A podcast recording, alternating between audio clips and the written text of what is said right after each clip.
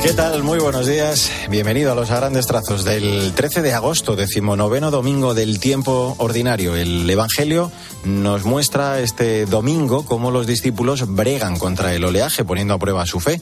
Jesús se les acerca caminando sobre las aguas y les dice, soy yo, no tengáis miedo. Hoy como entonces, el Señor también quiere una respuesta para quien se debate en medio de las dificultades. Vamos, como es habitual en este comienzo, a completar este primer vistazo a la palabra del Señor con el apunte de Jesús Luis Sacristán. Buenos días. Buenos días. Jesús camina sobre las aguas y muestra su poder a los discípulos. Gracias, Jesús. Lo importante es saber gritar como Pedro, Señor, sálvame, saber levantar hacia Dios nuestras manos, no solo como gesto de súplica, sino también de entrega confiada de quien se sabe pequeño y necesitado de salvación. Así comenzamos en este segundo domingo de agosto en Cope a grandes trazos.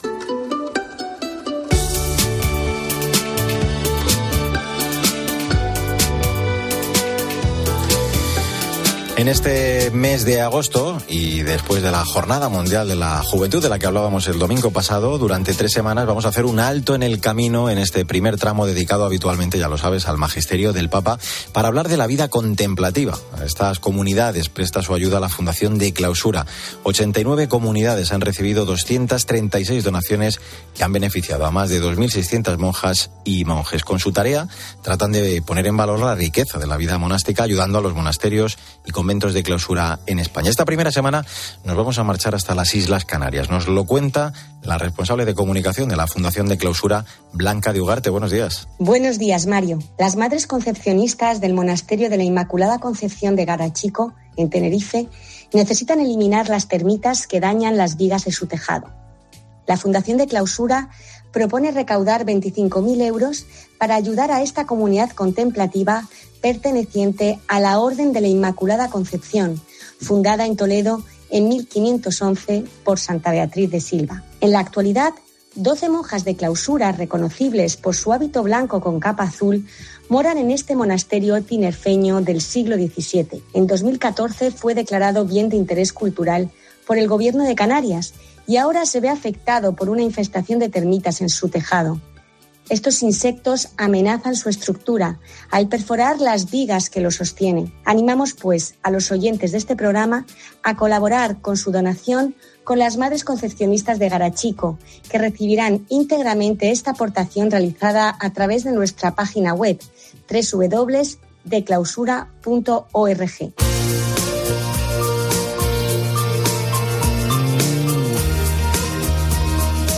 Es eh, momento para el testimonio de fe de la gente buena que nos inspira. Esta semana vamos a conocer una historia llena de belleza y de sufrimiento, la de Laura Manzanares, quien a lo largo de su vida ha aprendido a abrazar la cruz, como nos cuenta ya Cristina Rodríguez Luque. Buenos días. Buenos días a todos. ¿Qué tal, Mario? Laura Manzanares es una mujer muy activa y va siempre, como dice ella, en Fórmula 1 a toda velocidad, entre el trabajo, la casa, los niños. Tenemos ocho hijos cinco en el cielo que nos cuidan y tres en casa a los que intentamos cuidar.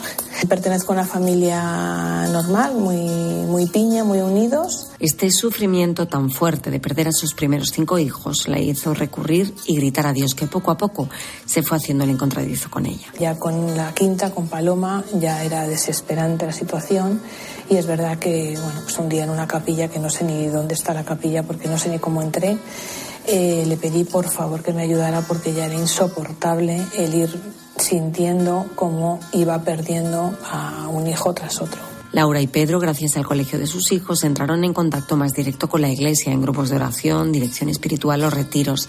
Cuando a Laura le diagnostican un cáncer de mama, ahora ya sabe a qué puede agarrarse y cómo quería vivir la enfermedad. Yo necesito vivir esto de la manera más maravillosa del mundo. ¿Por qué? Porque yo no sé si va a terminar, si va a salir bien, si va a salir que me quedo o va a salir que me voy. Quiero vivirlo bien, yo quiero transmitir alegría. Laura se encontró en el punto de decidir si abrazar la cruz o seguir sola. Y hoy con energía y una intensa vida de oración puede contar que es difícil de entender, pero la enfermedad puede vivirse como un regalo del cielo.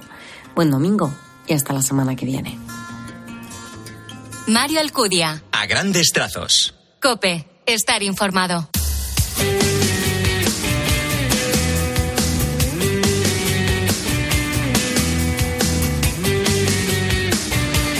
En a grandes trazos, en este 13 de agosto, la actualidad de la Iglesia en España. El doctor Ignacio Martínez, médico estomatólogo que reside en Oviedo y tiene su consulta en Avilés, desde agosto de 2016 colabora con el Hospital Moncole en Kinshasa, en la capital de la República Democrática del Congo. Allí se desplaza durante su mes de vacaciones para realizar una labor solidaria por la que ha sido galardonado por el Colegio Oficial de Dentistas de Asturias.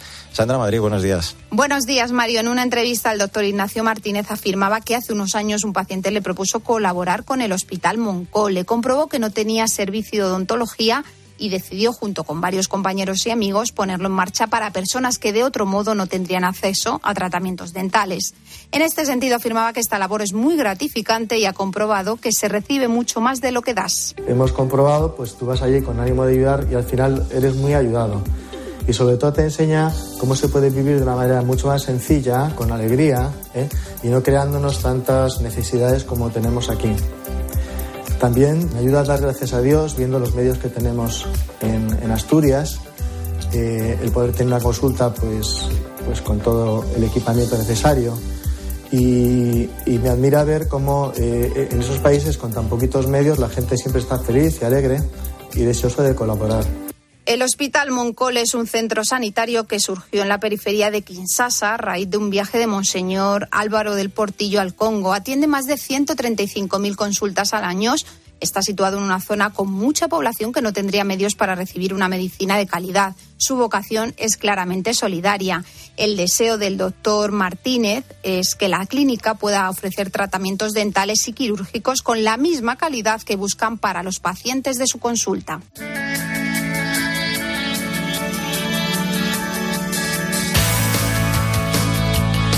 Vamos a echar un vistazo a las redes sociales, lo más destacado del continente digital y vamos a recordar algunos mensajes del Papa hablando de María, a tan solo dos días de celebrar la solemnidad de la Asunción de la Virgen y también en torno a ella la música de Atenas, su tema Contigo María. Paloma Corbí, buenos días. Buenos días, Mario. En estos días próximos a la celebración de la solemnidad de la Asunción de la Virgen María, recordamos algunos de los mensajes que el Santo Padre ha trasladado en los últimos años.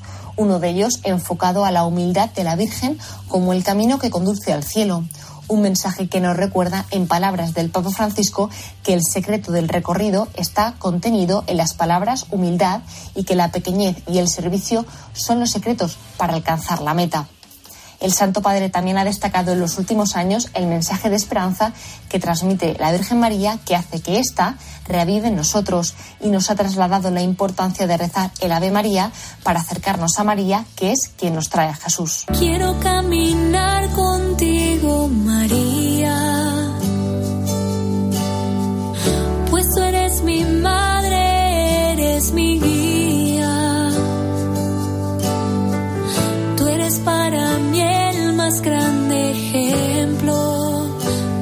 Compartimos la canción de la cantante Atenas, Contigo María, un tema con el que expresa la oración amorosa de una hija a la Virgen María, a quien reconoce como modelo de santidad y se confía bajo su protección, pidiéndole que interceda y guíe sus pasos hacia Dios. Feliz domingo y hasta la semana que viene.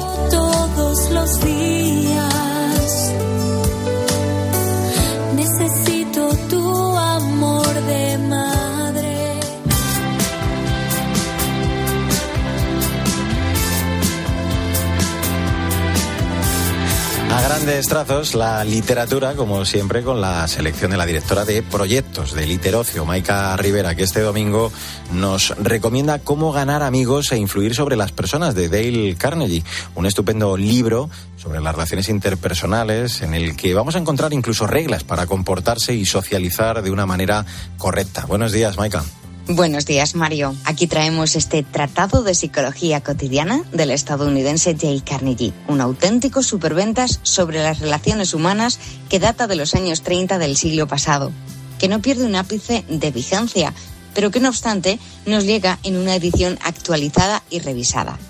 Tiene prólogo de la hija del autor, Donna Dale, quien nos recuerda porque estas páginas no dejan de tocarnos la fibra sensible generación tras generación y nos remiten a los orígenes del marketing moderno. Reúnen una serie de técnicas orientadas a que seamos empáticos y agradables en el trato, a que comprendamos los puntos de vista ajenos y sepamos argumentar nuestras ideas sin causar resentimiento. Carnegie da consejos y ejemplos prácticos de interacciones reales y recomienda sonreír, ser buenos oyentes e interesarnos sinceramente por nuestros interlocutores. Invita a probar cuanto antes esta filosofía del aprecio e interés por los demás en la persona más cercana y observar cómo funciona la magia.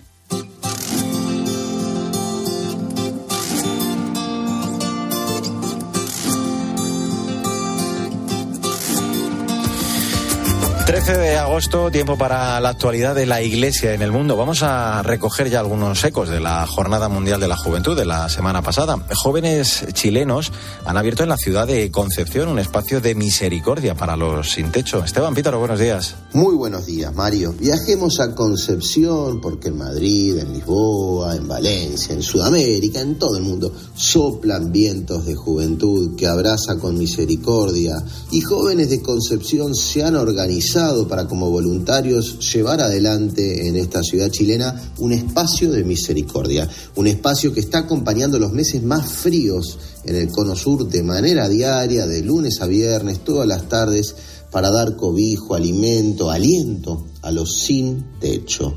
Jóvenes de distintas vicarías de Concepción, de universidades, de comunidades religiosas, que se organizaron para cada uno tomar un día en particular y en esta oportunidad ser caricia de Dios para el sin techo. Ya en la pandemia los jóvenes de esta ciudad se habían organizado en una iniciativa similar, albergue móvil. El espacio de misericordia viene a continuar ese espíritu solidario. ¿Cuánto debemos volver, Mario, sobre ese espíritu solidario que tanto nos unió en la pandemia, que tanto nos movilizó? cuánto debemos también aprovechar el espíritu juvenil que sopla estas semanas de gracia para dejarnos conmover por las heridas de nuestros hermanos y ser juntos, hermanados, caricia de Dios para ellos. Espacio Misericordia en Concepción, Chile y tantos otros similares son ejemplos de caricia de un Dios que se nos presenta también en los más jóvenes.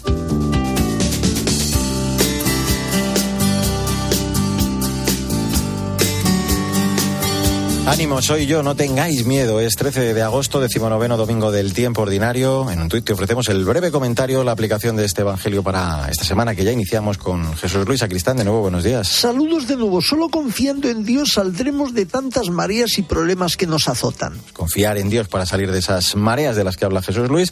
El Señor quiere que sepamos embarcarnos en la vida, que avancemos hacia la otra orilla, porque además no estamos solos. Él viene a nuestro encuentro.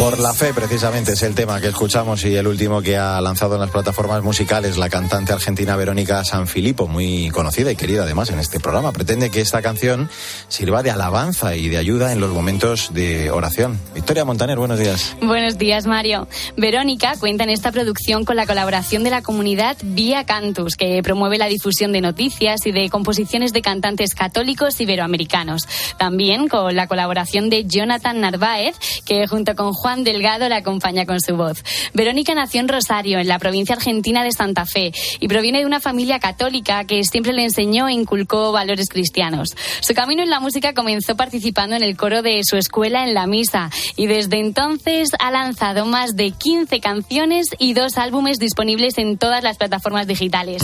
La artista quiere que, como ella, creamos que Dios puede actuar en medio de lo imposible, que elijamos ver la vida con ojos de fe y que le pidamos gracia al Señor.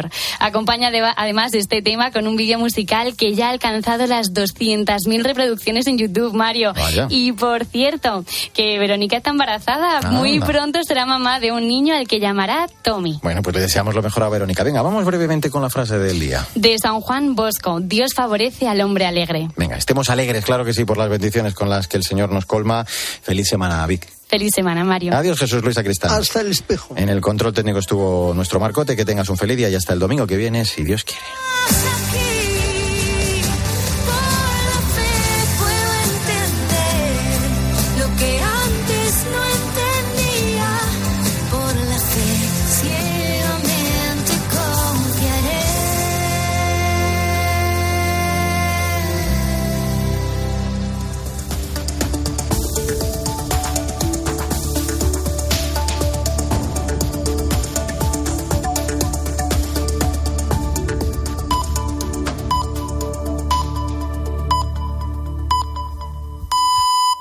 Las 10.